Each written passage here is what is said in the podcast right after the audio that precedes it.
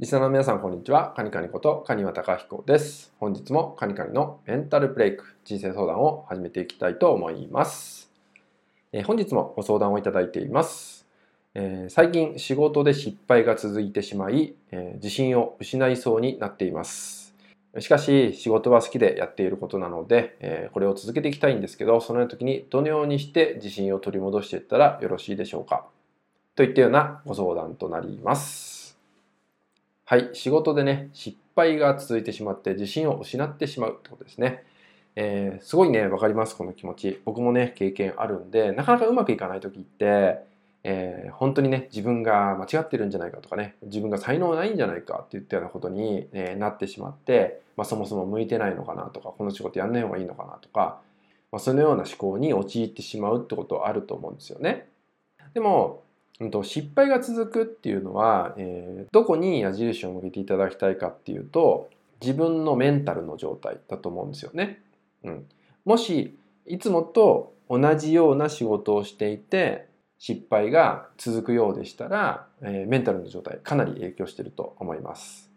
でその時は、えー、まずね立ち返るのは自分の状態ってものですね。今の自分の状態どうなっているんだろうか。すごく細かいとこまでチェックしてみてほしいかなと思います。体の状態もそうだし、えー、好きなことできているか、休めているかとかね、睡眠も取れてるかとかいろいろあると思います。ストレスはかかってないかとか、細かいとこまでまず自分チェックっていうのをしていただくことが大切です。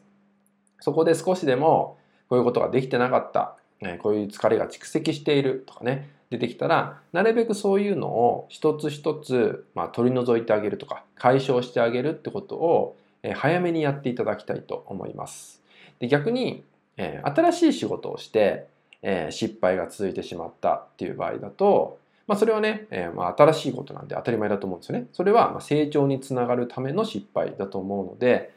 ここにおいてはあまり自分を卑下しなくてもいいと思います。もちろんそれを適当にやってはいけないと思うし、できない部分はま上司とか先輩っていう人にま聞いていく、アドバイスをもらう。もちろん自分の中でもま復習だったりとか振り返り、改善点を見つけていくってことも大切だと思うんですけど、どちらにしても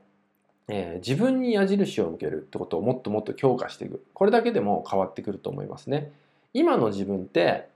どんな状態なのか。体調、えー、精神面どうなんだろうか。これのチェックっていうのはそんな時だからこそやってもらえたらと思います。そうすることによってまたねリセットできるんですね。自分自身が、リセットできるようになってくるんで、え、そこからまた、え、自分を向き合う。ゼロからまた自分を見ていくってことがね大切なのかなと思うのでなかなかうまくいかないことが続いてますよっていう時はそれをねもう一度一周繰り返してみるっていうことをやっていただくとまた新たなあなた自身がね見えてくると思うのでこんな時だからこそ是非取り入れてもらえたらと思います。